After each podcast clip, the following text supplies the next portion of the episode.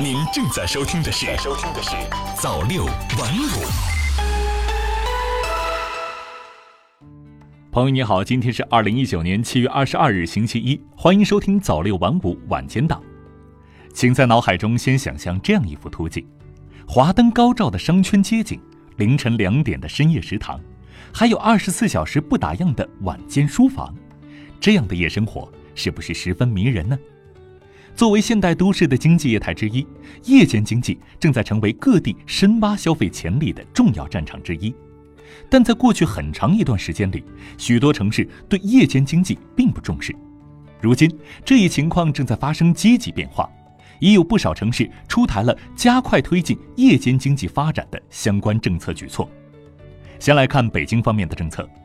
七月九日。北京市商务局印发了《北京市关于进一步繁荣夜间经济、促进消费增长的措施》，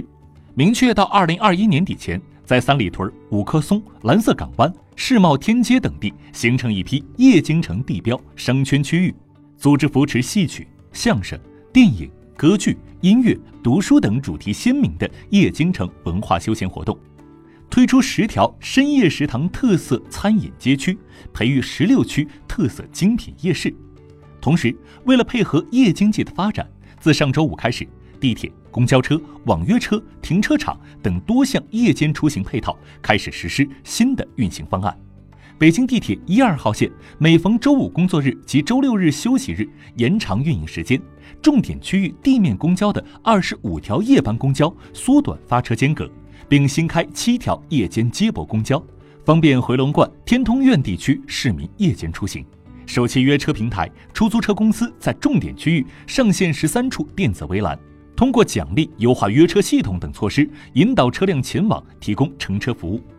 上海方面，今年四月份，上海商务委等九部门联合出台关于上海推动夜间经济发展的指导意见，提出建立夜间区长和夜生活首席执行官制度。明确围绕国际范儿、上海味、时尚潮三个特点，打造一批夜生活集聚区，推动上海晚七点至次日六点夜间经济繁荣发展，并以此作为全力打响上海购物品牌。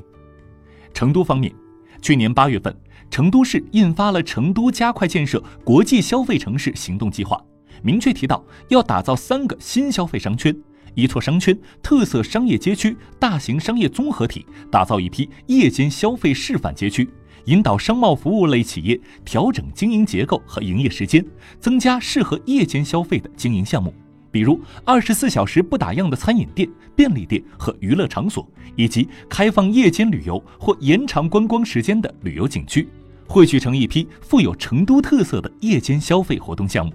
再来看天津方面。去年十一月份，天津市印发了关于加快推进夜间经济发展的实施意见，明确要在二零一九年底前打造形成六个市级夜间经济示范街区。经过三到五年的努力，全市发展形成一批高品质夜间经济示范街区，形成布局合理、功能完善、业态多元、管理规范的夜间经济发展格局。此外，还有山东济南提出要丰富夜间经济消费业态，甘肃兰州提出要打造深夜食堂，推出夜间让利购物活动。南京将丰富夜间活动与夫子庙秦淮风光带相结合，形成夜间旅游金字招牌。广州依托特色夜茶文化，做大夜间餐饮。哈尔滨立足冰雪大世界等项目，引爆冬季冰雪旅游夜间消费。新疆国际大巴扎夜市已经开放。就迅速成为全疆人气最旺夜间食堂。总的来看，夜间经济可以提高设施使用率，激发文化创造，增加社会就业，延长旅客滞留时间，提高消费水平，带动区域发展。因此，有学者将夜间经济称为城市消费的新蓝海。交通银行金融研究中心高级研究员刘学志表示，我国正处于经济结构转型期。逐渐从投资和工业生产为主，转变为消费和服务业为主，特别是东部大中型城市尤为明显。第三产业比重逐渐提升，夜间经济将对这些城市转型发展创造良好环境。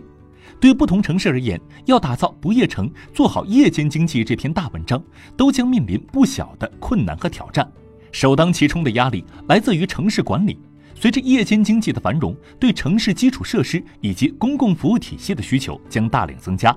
如果城市管理延续过去的思维和模式，就难以满足夜间经济发展的需要。因此，繁荣夜间经济就必须未雨绸缪，加快对城市现有管理体系梳理和调整。既要规划好夜间经济的空间布局，也要理顺城市公共服务体系运行机制，比如垃圾清运、治安和噪音问题，为夜间经济发展创造良好环境。值得注意的是，一些城市在发展夜间经济时，仅仅把白天街头的游商、小商贩的经济行为在夜间进行扩大化、组织化、合法化，反而容易给周边居民的日常生活带来困扰，引发食品安全、交通安全、环境安全等问题。中国旅游研究院院长戴斌表示，政府必须做好统筹安排，发展夜间经济就必须完善相应的公共服务体系。如果政府财力跟不上，公共服务不能保障。或者公共安全出了问题，就得不偿失了。专家建议，发展夜间经济不能只搞灯光秀，不做文化秀。在发展过程中，应以挖掘城市精神文化内核作为着力点，满足市民与游客精神文化层面的需求。要注重培养地方特色的夜生活文化，塑造地方独特的夜生活文化品质。